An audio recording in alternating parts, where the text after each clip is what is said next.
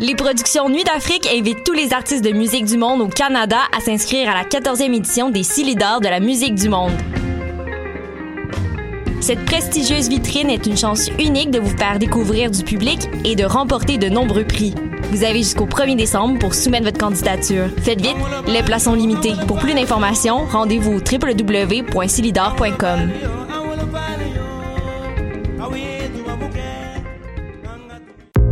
Toi aussi, tu aimerais faire une entrevue avec Magda Fusaro, des Raéliennes ou les Gilets jaunes du Québec? Si le monde du journalisme numérique t'intéresse, joins-toi à notre équipe de bénévoles qui contribue à enrichir la section reportage de la radio web choc.ca. Pour t'impliquer, écris-nous à information à choc.ca ou passe nous voir à la station.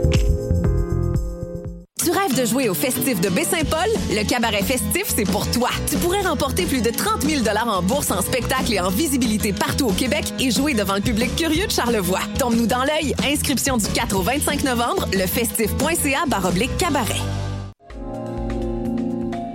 Je soutiens la réussite des jeunes. J'assure la sécurité alimentaire. Je facilite l'accès à un logement convenable. Je brise l'isolement social. Je bâtis des milieux de vie rassembleurs. J'aide une personne sur sept dans le Grand Montréal.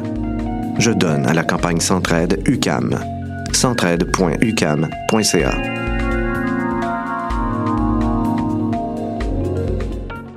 Du 14 au 24 novembre se tient l'un des plus importants festivals de films documentaires en Amérique du Nord. Les rencontres internationales du documentaire de Montréal, RIDM. Plus de 140 films documentaires présentés en 10 jours. Des discussions avec des cinéastes et professionnels passionnés, des œuvres interactives innovantes, des soirées de musique émergente et plus encore à la Cinémathèque québécoise. Cet automne, on sera là où toutes les histoires se rencontrent. Et, vous? Consultez la programmation sur rdm.ca. What a day! Et c'est Robert Nelson de À la claire ensemble sur les ondes de choc.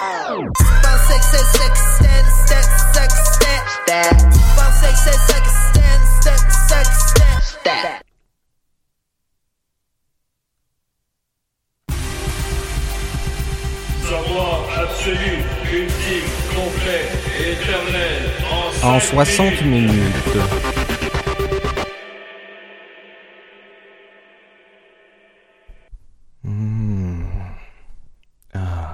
Vous entendez ça?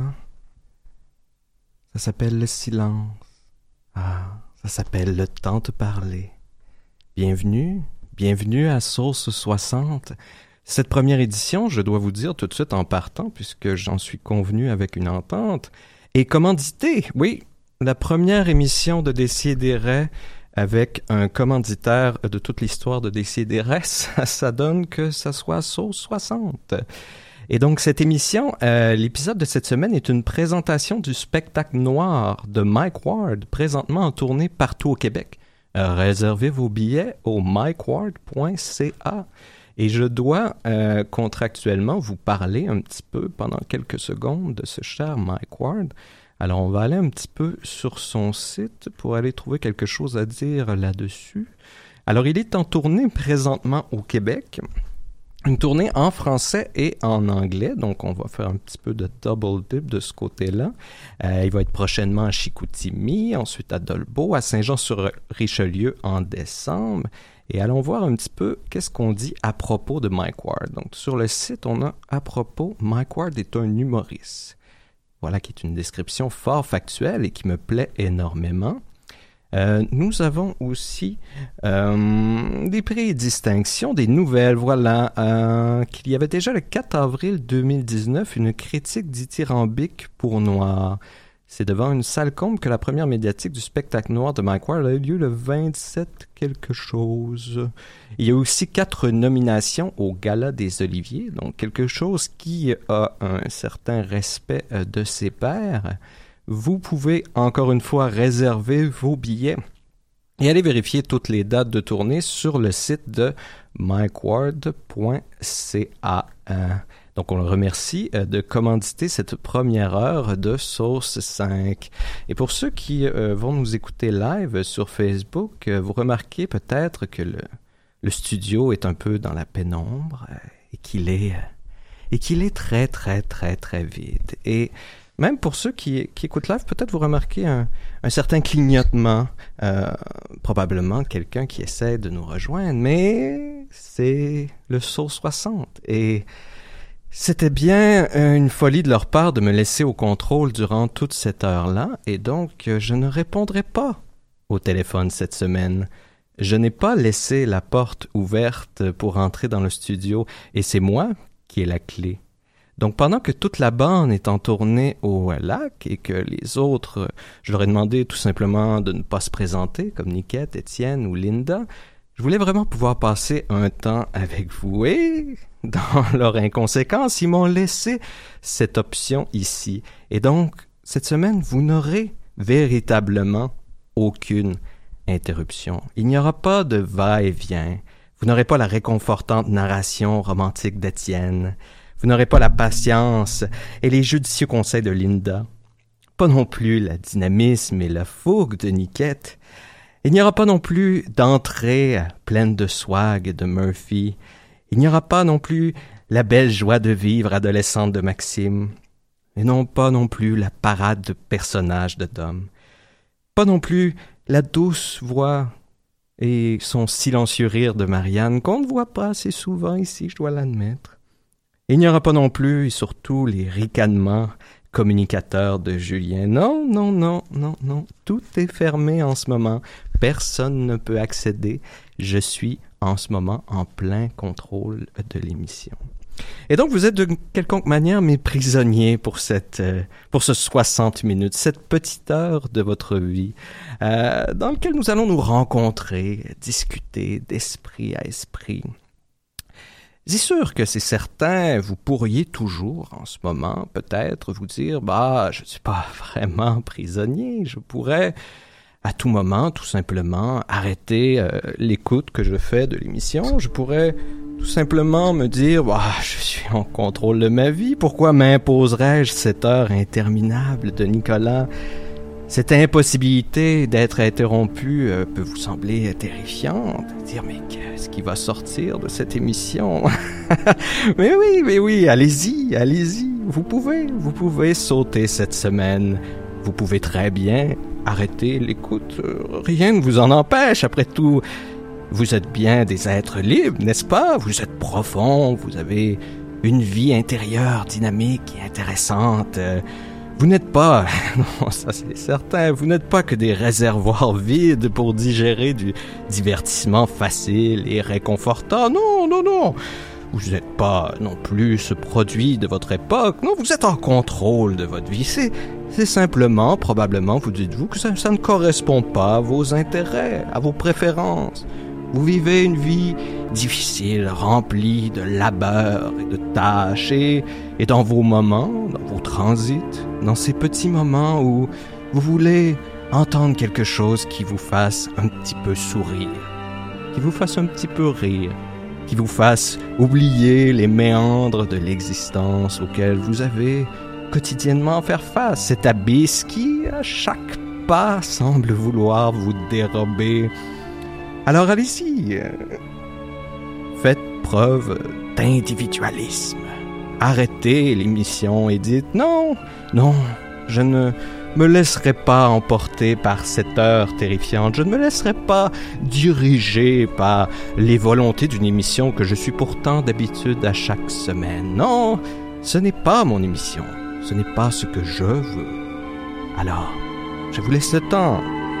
Réfléchissez. Après tout, vous savez, dans votre vie, euh, vous n'avez environ en moyenne, si euh, vous suivez la moyenne et la norme des âges, euh, vous allez normalement vivre jusqu'à environ peut-être 70 ans environ, ce qui vous donne en moyenne environ 227 760 heures d'existence.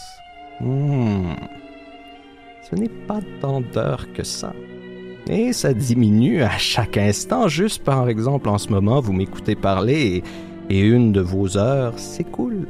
Et il faut compter en plus que dans ces heures, environ la moitié va passer en sommeil.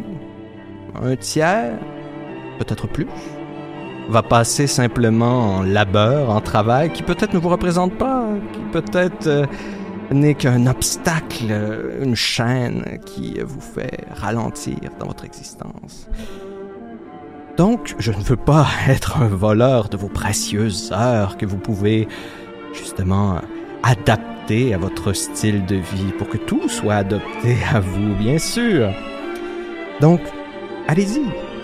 Arrêtez, je, vous le dis, et, et vous pouvez me faire confiance, je ne vous mentirai jamais, du moins pas intentionnellement, ce qui n'en ferait plus un mensonge, bien évidemment. Il n'y aura vraiment pas d'interruption.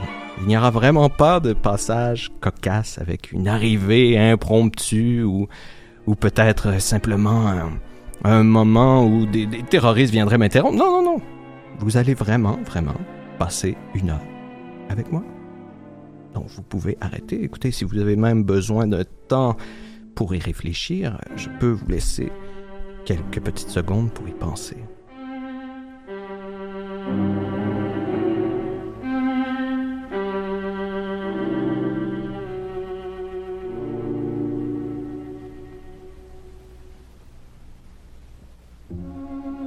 Oh. Vous êtes toujours là?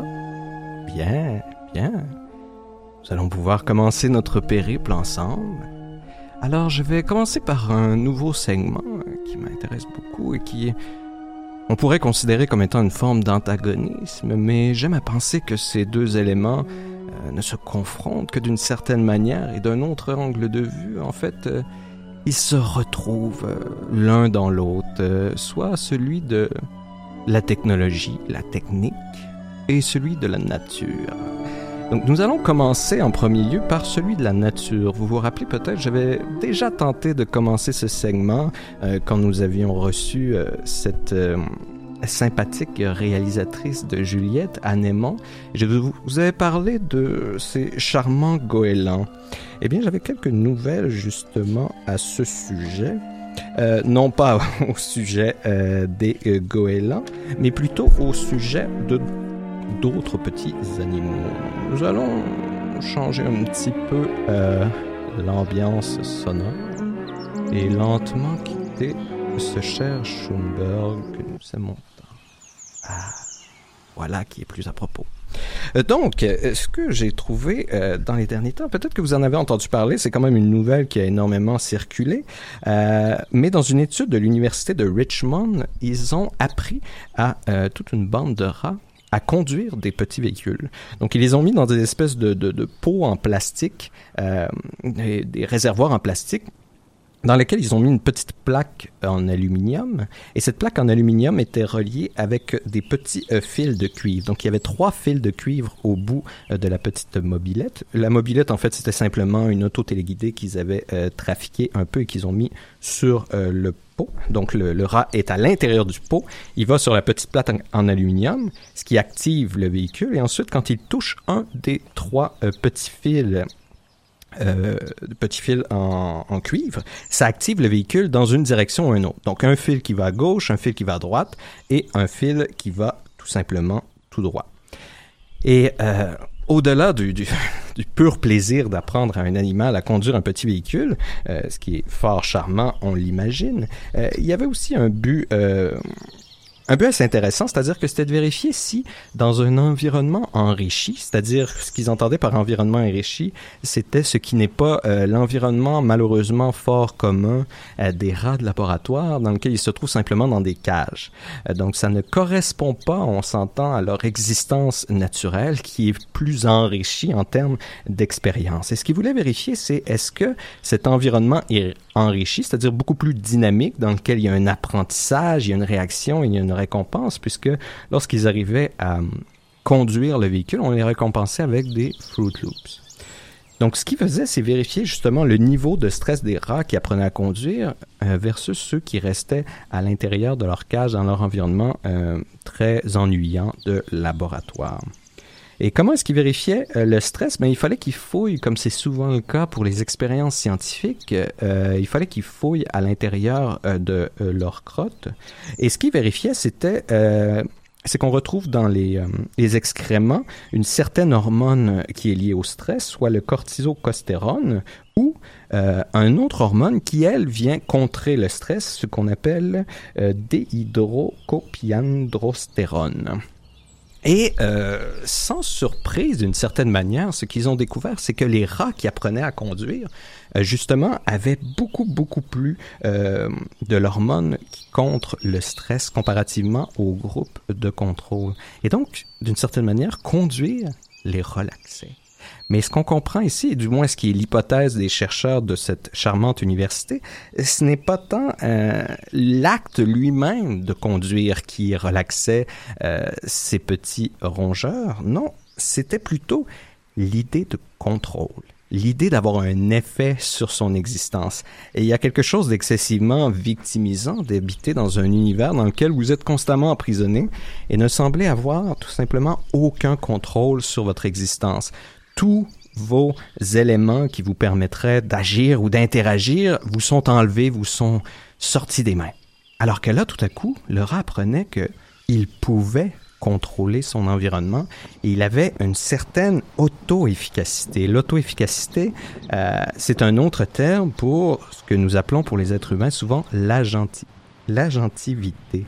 L'agentivité, c'est justement l'idée que vous êtes l'agent qui agit, que c'est vous agissez, et non pas les événements extérieurs qui vous poussent simplement dans une direction. Et ça, ça ouvrait toutes sortes de portes justement pour essayer de vérifier euh, des nouvelles formes de traitement pour donner un sentiment euh, d'auto-efficacité, de, redonner un sentiment d'agentivité à ceux qui souffrent de dépression et d'anxiété, justement, qui sentent qu'ils n'ont pas le contrôle sur leur vie, qui n'ont pas le contrôle sur ce qui leur survient, ce qui, on peut le comprendre assez facilement, peut être fort déprimant. Donc voilà pour les rats qui aiment conduire. Et même euh, à la fin de... Il y a eu d'autres nouvelles aussi sur cette nouvelle-là. Ils ont réalisé qu'à la fin, euh, les rats qui avaient appris à conduire, euh, même si on ne leur donnait plus de récompense, ils appréciaient l'acte de conduire. Encore une fois, il y a quelque chose de relaxant dans le sentiment d'avoir un certain contrôle sur les événements. Et ça, c'était bien représenté par la conduite de ces chers rats. Un autre petite nouvelle, et ça, ça, je vous avouerai que c'est, c'est moi qui me révèle un peu plus dans cette heure. Euh, j'ai toujours eu un, penchant assez pour les ornithorynques. Je trouvais que c'était un, animal un peu brouillon, comme si c'est, c'est, c'est comme si on avait essayé de, de simplement fondre deux types d'animaux, un, un, castor, un canard ensemble, et qu'on les avait mis un peu de manière maladroite. Et je trouvais que c'était sympathique parce qu'on se trouve parfois maladroit dans la vie, comme si on avait été mal assemblé ou que les caractéristiques qu'on sent euh, viennent de nous ne sont pas nécessairement de la manière la plus élégante portée.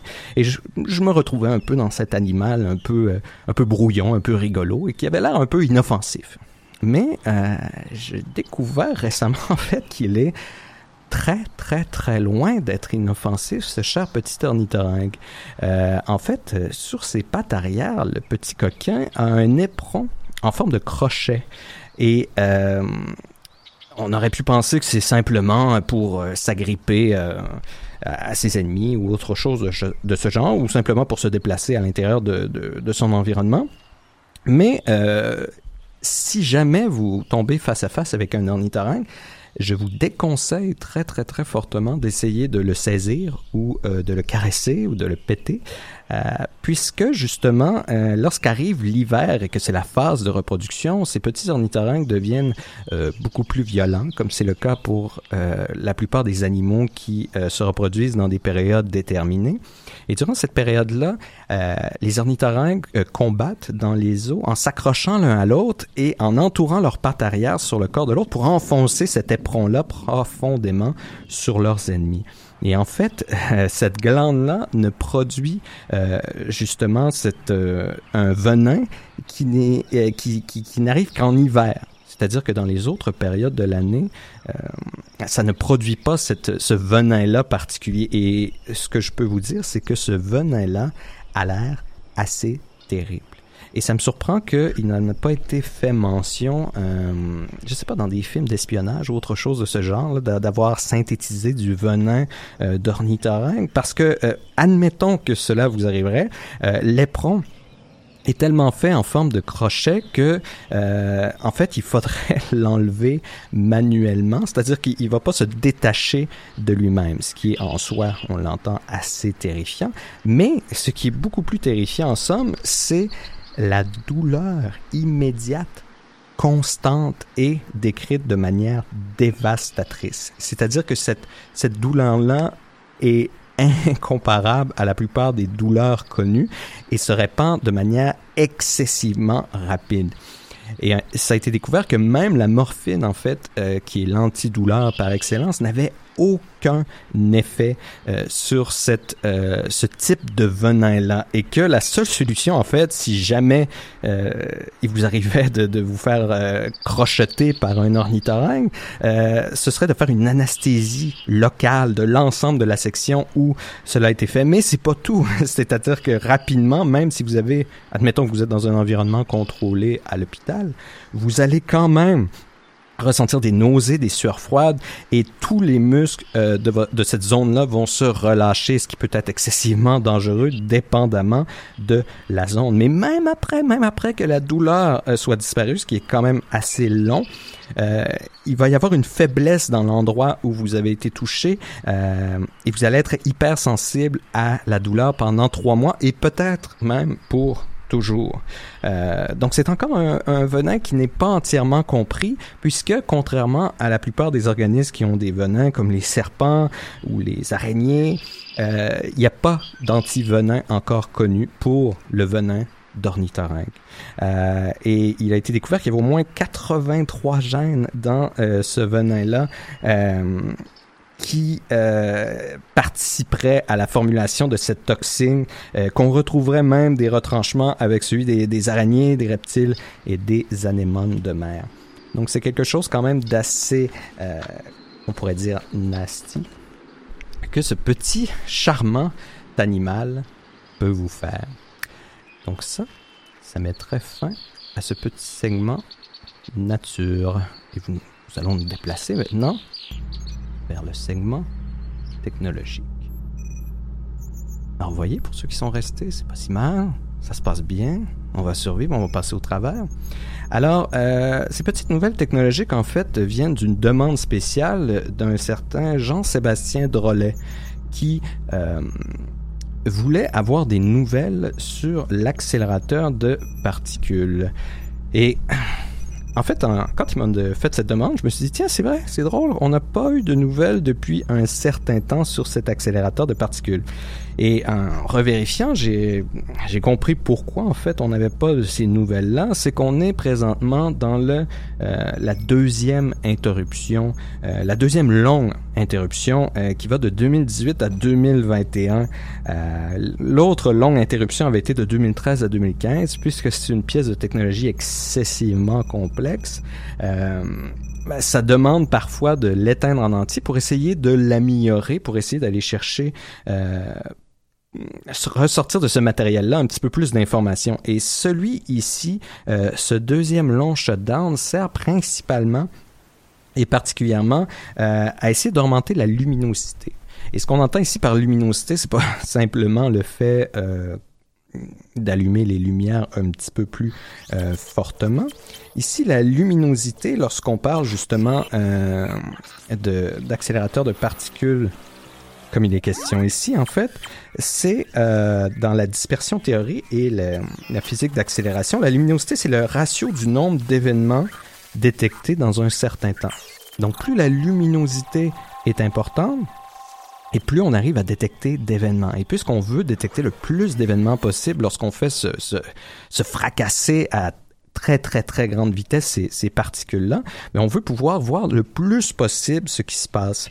Donc ici, c'est vraiment une, une équation mathématique assez simple, c'est-à-dire la luminosité est égale au nombre d'événements détectés, n, dans un certain temps, t, à interaction euh, cross-section. Donc ici, cross-section, c'est la probabilité qu'un un processus spécifique arrive euh, dans la collision. Donc ici, plus on va augmenter euh, la luminosité, encore une fois, mieux on va voir. Et donc, ce, projet-là est quand même assez important puisqu'ils ont déjà réussi à doubler la luminosité depuis la mise en marche du Large Hadron Collider. Euh, et en 2026, euh, il y a une nouvelle méthode qui pourrait l'augmenter jusqu'à un facteur de 10. Donc là, il y aurait plus de chances de voir des processus rares et euh, la mesure statistique. Et sinon, dans les autres nouvelles, euh, il y avait euh, le fait que Fabiola Gianotti, euh, son terme a été renouvelé pour encore cinq ans. Et c'est d'ailleurs elle qui dirigeait, euh, son terme pour euh, diriger euh, le, le, l'Hadron, euh, voyons, le Large Hadron Collider. Et c'est elle qui avait en 2009 et 2013 confirmé justement, qui avait dirigé euh, les recherches et qui avait permis de confirmer euh, le Higgs boson il y a environ 7 ans. Euh, Higgs boson qui qui semblerait encore une fois confirmer le modèle standard. Donc le modèle standard semble encore être ce qui correspond à l'univers dans lequel on se trouve. Et pour ceux peut-être qui ont encore euh, ces peurs irrationnelles en lien avec euh, le collisionneur. On se rappelle qu'au départ, il y avait cette idée-là que peut-être ils allaient créer des des mini trous noirs ou autre chose de la sorte. Euh, ben, il y a vraiment une étude scientifique qui a été faite pour s'assurer et ils ont vu qu'il y avait aucune euh, considération justifiée d'avoir peur, puisque de toute façon, des collisions de haute énergie, euh, même de ultra haute énergie, euh, surviennent régulièrement dans la nature et sont beaucoup, beaucoup, beaucoup plus fortes que les collisions qu'on arrive à faire de manière, de manière artificielle dans ce collisionneur de particules. Mais en allant chercher cette nouvelle-là, je suis tombé aussi sur un petit fait intéressant. C'est-à-dire que avant celui-ci, il y avait eu un autre projet euh, d'un grand, euh, d'un grand accélérateur de particules, mais cette fois-ci au Texas. Et euh, celui-ci s'appelait le Superconducting Super Collider et il était, il avait comme nom de code Désertron. Donc on a failli avoir un accélérateur de particules au Texas qui se serait appelé le Désertron. Donc on aurait pu parler constamment des nouvelles du Désertron. Qu'est-ce qui se passe avec le Désertron? Est-ce que le Désertron a des nouvelles? Euh, il, était beaucoup beaucoup plus imposant, c'est-à-dire que celui-ci devait avoir une circonférence de 87,1 km, alors que celui à Genèse en a seulement 27. Euh, il devait aussi pouvoir avoir euh, 20 TeV euh, par proton. Donc ici, c'est un terme d'électronvolt, euh, alors que celui à Genèse a simplement 6.5 TeV par proton. Donc c'était vraiment plus puissant, plus grand. Malheureusement, il a été cancellé en 93. Euh, au départ, ils avaient annoncé que ça pourrait coûter environ 4 milliards. Euh, en 93, il y avait déjà 2 milliards de dépensés et là maintenant la facture s'élevait à 12 milliards. Euh, encore une fois, au lieu des 4 initiales de 1987. Euh, donc ils ont abandonné le projet. Il y avait plus les Russes qui faisaient leur grande compétition, leur course technologique après la chute euh, du bloc de l'Est. Donc ils se sont dit, Ah, on n'a pas vraiment de compétition, pourquoi est-ce qu'on fait ça déjà? Peut-être que cet argent-là, on pourrait la mettre ailleurs en plein de petits projets au lieu de ce grand projet euh, gigantesque. Donc ça a été abandonné. Euh, c'est devenu un centre. Euh, ça a été longtemps abandonné en fait. Euh, en 2009, c'était un data center, un centre de données. Euh, en 2018, il y avait une compagnie chimique qui l'avait acheté, mais il y avait une opposition de la communauté. Euh, pendant ce temps-là, c'était vraiment un endroit de, de, de, prédilection pour des bandes de voleurs et aussi pour euh, des parties de jeunes. Euh, mais ça a été rouvert en 2013 euh, par une compagnie qui s'appelle Magna Blend et qui fait des produits justement chimiques à base de pétrole pour l'industrie du service énergétique. Donc voilà pour les nouvelles technologies. Et on va faire une petite euh, une petite transition? Parce que le temps déjà file à une vitesse incroyable. Vous voyez, je pense que ça prendrait plutôt euh, sauce 120 à l'avenir puisque le temps me file entre les doigts. Euh, pour poursuivre avec le, la trame sonore que vous entendez, je vous ai mis aussi une petite sélection musicale pour bon, me laisser des petites pauses et aussi pour vous divertir dans votre écoute. Et euh, ici, c'est une vidéo que j'ai été prendre sur YouTube de Pim Narul. Et euh, lui, il nous partage un projet qu'il a fait au collège en utilisant euh, le Recurrent Neural Network de Andrzej Karpathy, qui est un, un réseau neuronal euh, artificiel dans lequel euh, on peut lui donner, l'apprendre, lui apprendre finalement à euh, imiter toutes sortes de choses. Et donc ça, ça peut être utilisé pour lui apprendre toutes sortes de langages. Et lorsqu'il comprend la grammaire dans le langage, l'articulation, la syntaxe, il est capable d'essayer de le reproduire. Et lui, ce qu'il a fait, c'est qu'il a essayé de lui apprendre euh, un langage musical, mais en utilisant euh, le programme qui transfère la parole, euh, le texte en parole, le même qu'utilise par exemple euh, Dawkins. Et ce qu'il lui a donné, c'est toutes sortes de musique euh, gospel et aussi de Noël, mais aussi d'autres formes de musique. Et ce qui est intéressant ici, c'est de voir le résultat, c'est-à-dire qu'il l'a entraîné, lui, il lui donnait cette information-là, ce code-là, de manière constante, euh, avec des itérations allant jusqu'à parfois 10 000 fois. Et on obtient un résultat assez fascinant, merci. Donc, on va aller chercher ça ici. On va aller prendre l'itération 18 000, puisque celle-ci est intéressante. Et je vous invite, donc le, nom d'utilisateur de son YouTube, c'est Pim Anrul. P-I-M-A-N-R-U-L-E-S. Euh, et c'est toujours intéressant ce qu'il arrive à faire avec les ordinateurs. Donc, on va se quitter juste un tout petit moment pour que vous puissiez écouter euh, ce dont une machine est capable de faire. Je vais pas oublier d'arrêter cette petite ambiance sonore ici. Hop. Donc, vous comprendrez que je vise vraiment la réalisation de l'année ici aujourd'hui. C'est parti. Nothing such. Every crown we are. You're all we'll foresee our life. No fine, let go, God of mercy, and walks I would. And I would sing, I pout the prayer.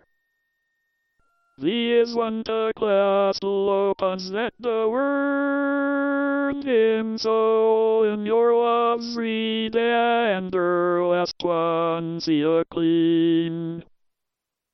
When I've got make a dreamer ain't the make to half that's though just told us till I've gonna bright. No, no. And I see and nothing that can. I want having that I call my heart. I can do to go the armies. Come and I through victors the younger we have lost. Donc, je tiens à vous, euh, vous expliquer ici quand même que ce n'est pas. On lui a pas donné un rythme, on lui a pas donné des paroles. euh, tout ce qu'on lui a donné, c'est toute une série d'informations. Et lui, à partir de cette information-là, il a produit euh, de toutes pièces ce que vous avez entendu ici. Et puisque c'est quand même assez court et que on s'entend, ça sonne très très bien, on va se permettre d'en écouter un autre immédiatement. Dès que je vais pouvoir appuyer là-dessus, ici. Hop. Some break us wood lines, trees, and pray the soon be craster fellow love every but's time. Sing, say, king away. Praise of his love. Jesus net train afraid down and three drowns. So I'm cross the pass and delight a loss of will. Sunny eye fill blue and see how I thirst and brightens our eye to face of in a matter we things and show you. I once praises ten ropeck hive, and I've let the two good carriers to liking in a wood like me with what. Hmm. Merveilleux. On sent presque le, le- vraiment la thématique de Noël et j'espère que, que mon collègue Étienne va pouvoir mettre ça ultimement sur, euh, sur Radio Cochonnerie, c'est-à-dire que j'ai l'impression que Radio Cochonnerie souffre, euh, comme beaucoup d'entre nous encore aujourd'hui, de spécisme, c'est-à-dire qu'elle ne se concentre que sur ce qui est hum, formulé par les êtres humains, alors que les, intelligences artificielles, ils sont justement à cette période merveilleuse où ils ne font que de la cochonnerie. Euh, mais cette cochonnerie-là, je trouve, elle est pleine d'âme, elle est pleine de volonté. Et avant de, poursuivre, parce que j'imagine vous attendez tous ça, la grande finale euh, du grand dossier euh, sur la publicité, euh, j'ai un autre petit extrait. Celui-ci a été fait par euh, Carrick avec un H. Carrick, C-A-R-Y-K-H. Euh, lui aussi sur YouTube, qui avait déjà appris il y a deux ans de ça à une intelligence artificielle avec le même le même euh, système neuronal euh, de la musique baroque et cette fois-ci il s'est lancé dans la euh, musique rap donc il a essayé d'apprendre à l'intelligence artificielle à rapper encore une fois en lui en la nourrissant sans arrêt d'informations sur le sujet. Et ce qui est intéressant, et je vous conseille vraiment de voir le vidéo lui-même, puisqu'il explique tout le processus, et je ne veux pas prendre tout le précieux temps qui m'est alloué euh, pour vous, vous expliquer ce processus-là. Donc, euh, je vais simplement vous laisser écouter cette pièce, et au retour de la pièce, nous allons enfin cloître euh, ce dossier sur la publicité en vous parlant de la publicité commerciale cette fois-ci.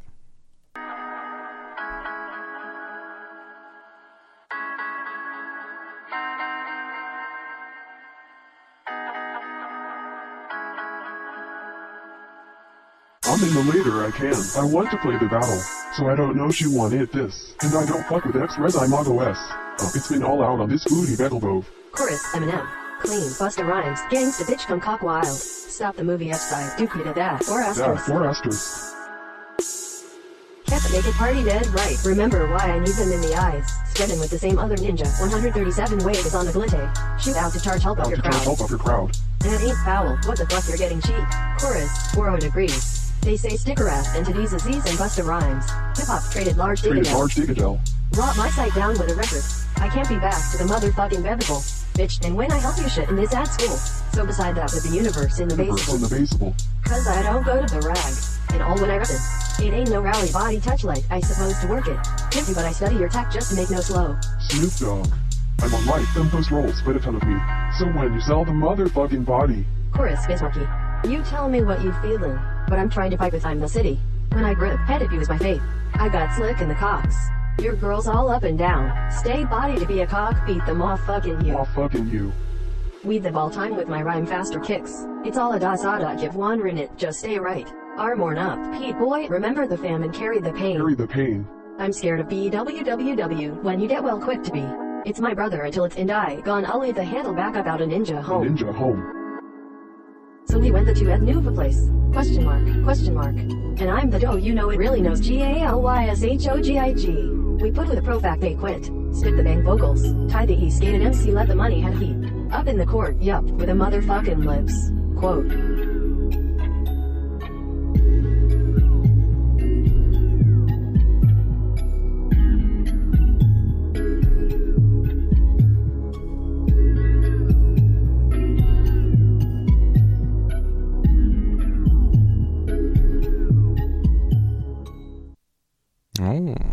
Euh, c'était pas mal quand même. Alors on a hâte de voir la suite de ça, euh, qui est vraiment une force créatrice nouvelle qui arrive et qui va entrer en compétition avec euh, avec nous-mêmes. Donc ça va être intéressant de voir la suite euh, de ça. Jusqu'où est-ce que ça va pouvoir aller dans cette direction-là. Donc on va y aller avec notre grand dossier sur la publicité. Donc c'est aujourd'hui que euh, ça devrait prendre fin avec euh, les 20 minutes qui me restent. Je suis confiant d'y arriver. Alors, la publicité commerciale, euh, bien évidemment, son, objectif premier, c'est, et, là on est à la base et à la base et à la base du concept, c'est d'informer un acheteur potentiel de la disponibilité d'un produit. Donc, dans son idéal, dans sa, mécanique fondamentale, ça cherche simplement à connecter l'acheteur avec le vendeur. Et ça, c'est quelque chose qui remonte à très très longtemps, de Pompéi euh, aux ruines en Arabie, la Grèce et la Rome antique, il y avait même des, des lost and found. Euh, son développement, par contre, a été intimement lié aux moyens de diffusion. Et ce qu'on va voir aujourd'hui, c'est justement c'est que le développement des moyens de diffusion et les moyens de production pour arriver à, formuler des produits euh, va radicalement changer euh, l'objectif premier. C'est-à-dire que cet objectif premier-là va devenir plutôt secondaire à la réelle utilité de la publicité commerciale aujourd'hui. Mais on va y aller tranquillement dans cette direction-là.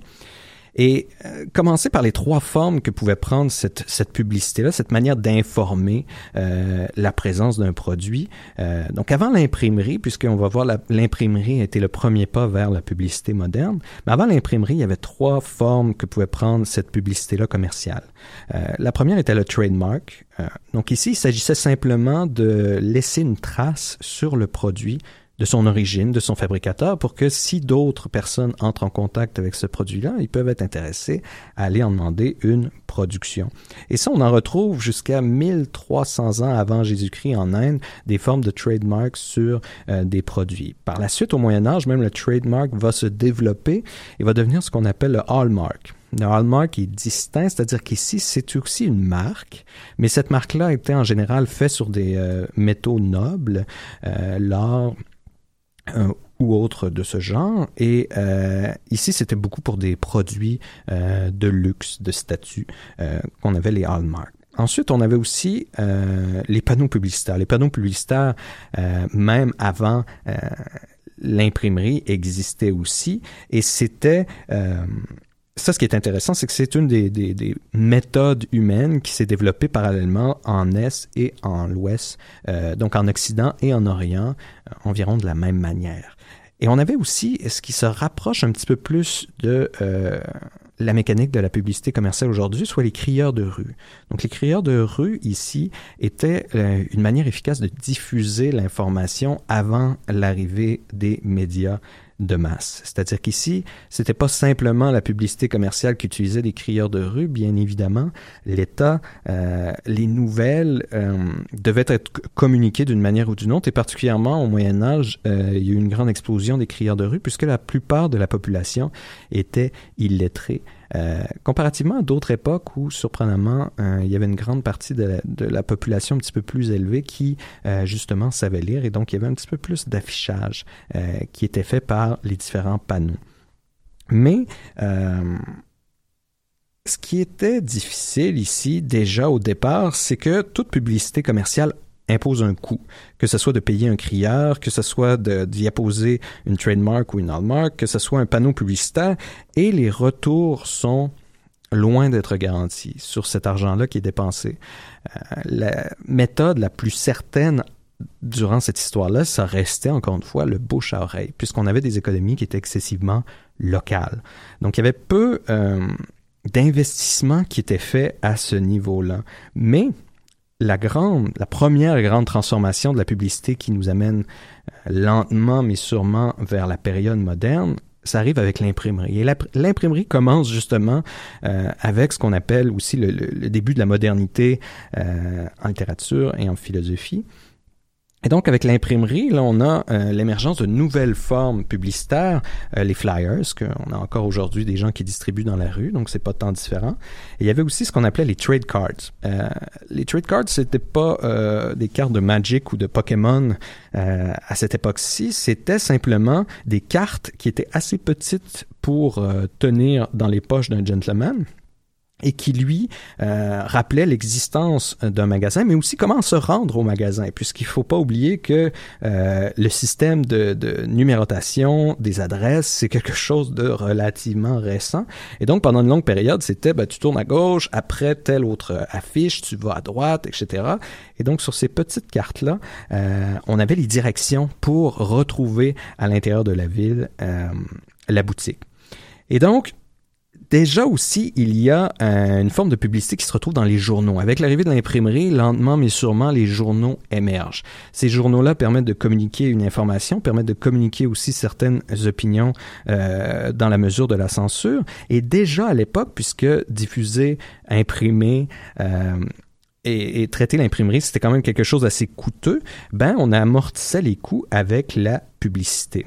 Et donc la publicité commence à s'insérer un peu dans toutes les nouvelles méthodes de diffusion qui émergent, la publicité devient un peu le fournisseur de fonds.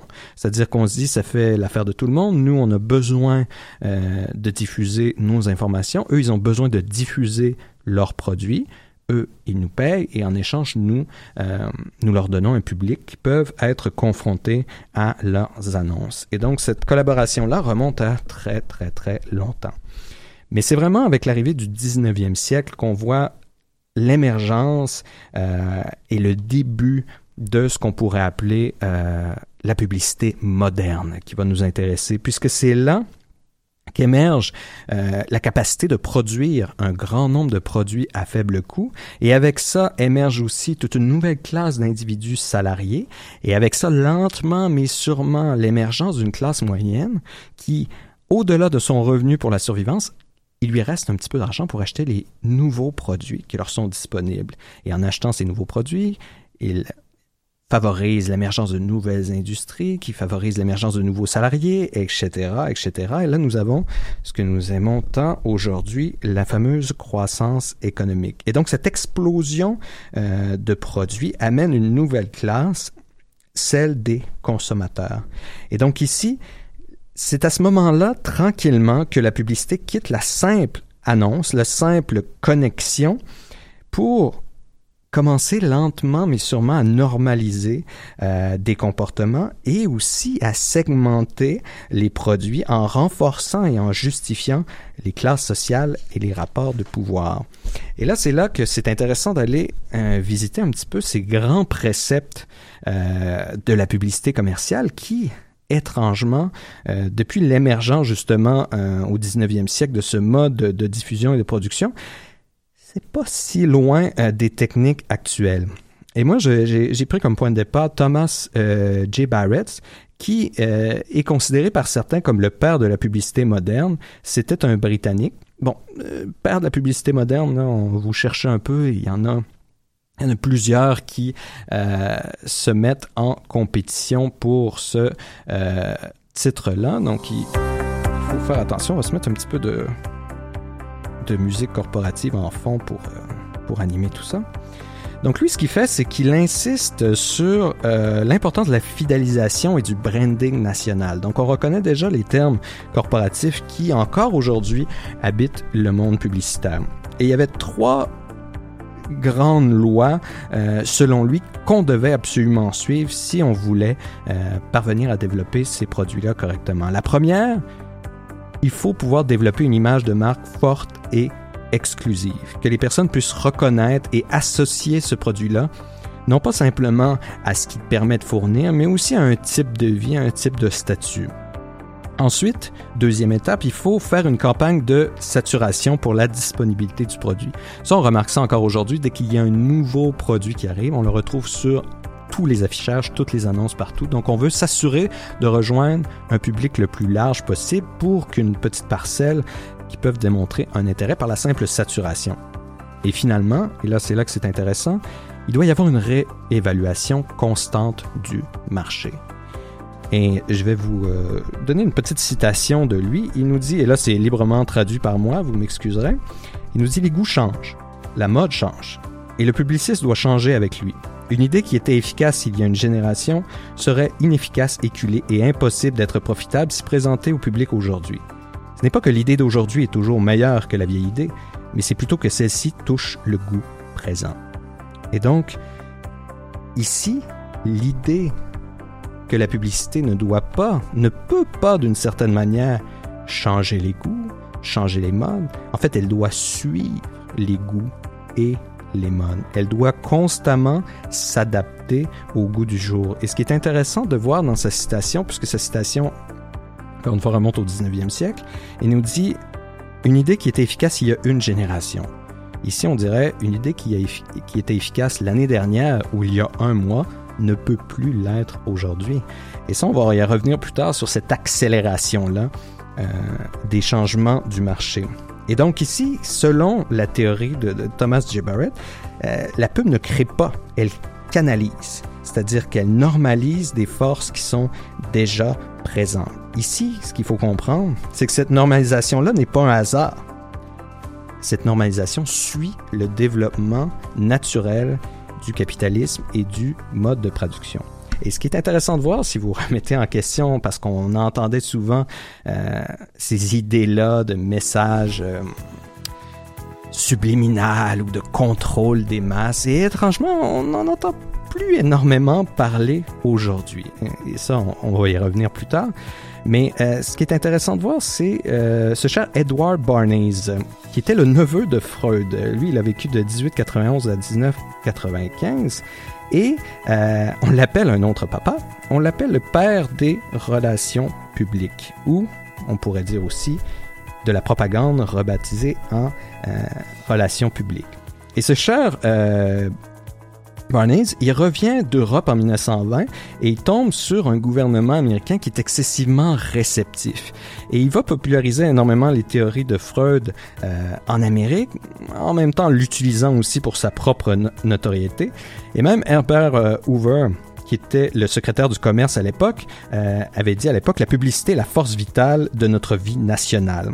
Et donc ici, le but non caché euh, dans les théories euh, de ce cher Édouard, c'était de manufacturer le consentement. Donc le créer de toute pièce. Pour lui, les masses, euh, c'était une bande irrationnelle et qu'il fallait maîtriser ses instincts de troupeau en utilisant justement la psychologie de la foule. Et ça, c'est quelque chose que si ça vous intéresse, vous pouvez retracer euh, dans un documentaire d'Adam Curtis qui s'appelle Le siècle de soi, The Century of the Self, que je vous conseille fortement, puisque c'est lui aussi qui a fait un autre documentaire fort passionnant et qui m'a beaucoup inspiré dans mes chroniques sur l'hyper-normalisation. Et donc, ce chat Barnes euh, est d'une certaine manière, selon Curtis, euh, le maître du statu quo et le maintien des structures de pouvoir et dans, il a été un, architecte dans la fabrication du monde moderne tel qu'on le connaît. Et là, euh, j'imagine, vous êtes sceptique. Et donc, on va regarder un petit peu, selon lui, selon sa théorie, comment est-ce qu'on peut lentement, mais sûrement, transformer une communauté reconnue comme étant des citoyens en un bassin de consommateurs? Et ça, c'était aussi le, projet euh, très clair du gouvernement américain des années 20. Donc la première chose qu'il faut faire, c'est qu'il faut instaurer une culture de soi. C'est-à-dire retourner l'individu sur lui, le segmenter pour encore une fois le bon vieux proverbe, diviser pour régner. Il est très difficile de faire face à des communautés organisées si vous faites face à des individus segmentés par des préférences superficielles, ça devient beaucoup beaucoup plus difficile de euh, beaucoup plus facile pardon de gérer les masses. Et donc en ce sens-là, il faut transformer justement les villages qui fonctionnent souvent par un système d'échange collectif de euh, qui sont productifs aussi, c'est-à-dire qu'ils arrivent à, fonctionner de manière indépendante dans leur communauté, en un simple bassin de consommateurs. Et ça, c'est vraiment un objectif qui est assez réussi avec la mondialisation dont nous sommes euh, le résultat. Ensuite, il faut instaurer une culture de compétition et de perfection. Donc l'idée selon laquelle s'il doit y avoir des gagnants, il doit nécessairement avoir des perdants afin de légitimiser justement euh, la stratification des classes sociales selon leur capital. L'idée de la perfection, c'est l'idée toujours de vous mériter ce qu'il y a de mieux et ce qui peut être mieux sur le marché. Donc l'obsolescence programmée rentre directement dans cette catégorie-là. Il y a aussi l'idée euh, de la possibilité d'acheter des soins afin justement de fragmenter euh, les communautés pour les envoyer vers des professionnels des services.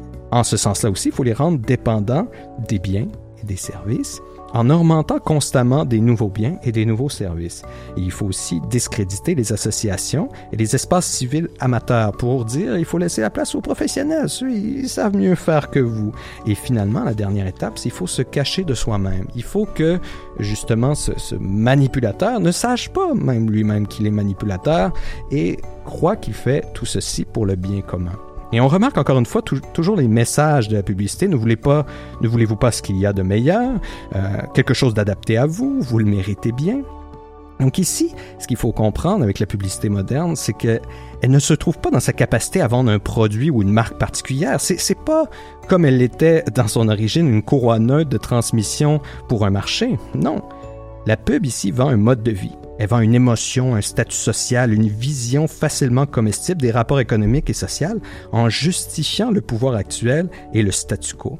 Et Vance Packard, euh, un auteur, un journaliste, voulait mettre en lumière justement euh, dans son livre Les persuadeurs cachés de 1957 pour critiquer l'utilisation de cette psychologie-là des masses. Et lui, il mettait en lumière que la publicité aujourd'hui utilisait huit besoins irrésistibles de l'être humain pour le forcer justement, pour le transformer d'un citoyen à un consommateur. Donc en premier lieu, c'était la sécurité émotionnelle, l'idée de vendre le confort, le bonheur, euh, l'absence de mauvais sentiments.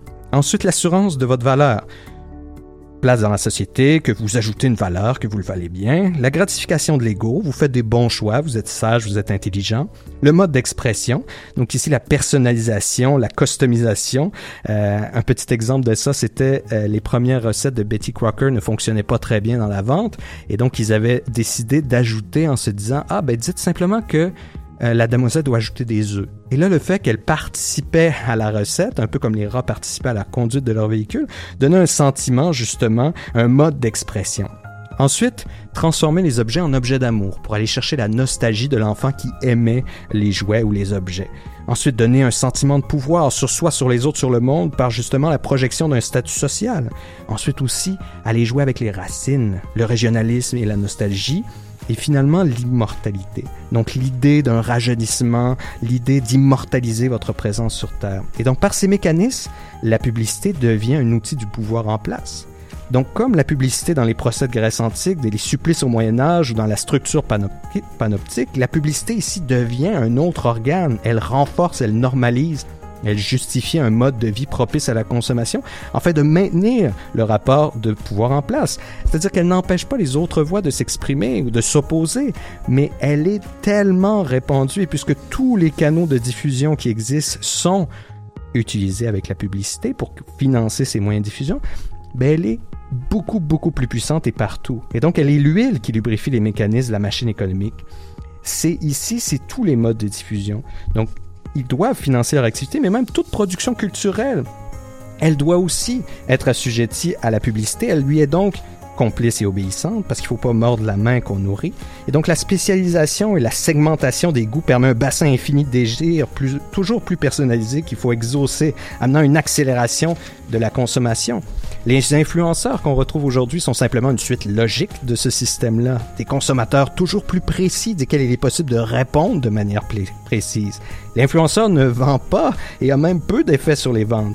Il est un agent normalisateur d'un mode de vie qui s'accorde avec les structures en place, qui n'est pas un danger pour le consumérisme. Au contraire, il renforce et l'encourage. Et les réseaux sociaux même aujourd'hui sont un reflet de la même dynamique publicitaire. L'industrie se transforme, l'individu se transforme en produit pour être facilement consommé et digéré. Donc c'est pas un simple connecteur, c'est un mécanisme de normalisation qui suit les mêmes principes de cultiver les besoins irrésistibles de Packard. Donc pour être désirable sur le marché d'opportunités humaines, vous devez vous vendre, faire monter votre valeur par la visibilité de vos expériences, de vos goûts, de vos préférences, de votre opinion, par un partage, une publicité de vous-même. Ceci est ensuite compilé en informations pertinentes afin de faire un profil de consommation plus difficile à résister par vous, mais surtout bien renforcer encore plus votre comportement en vous réconfortant dans votre valeur, vos expériences, vos goûts, vos préférences, votre opinion.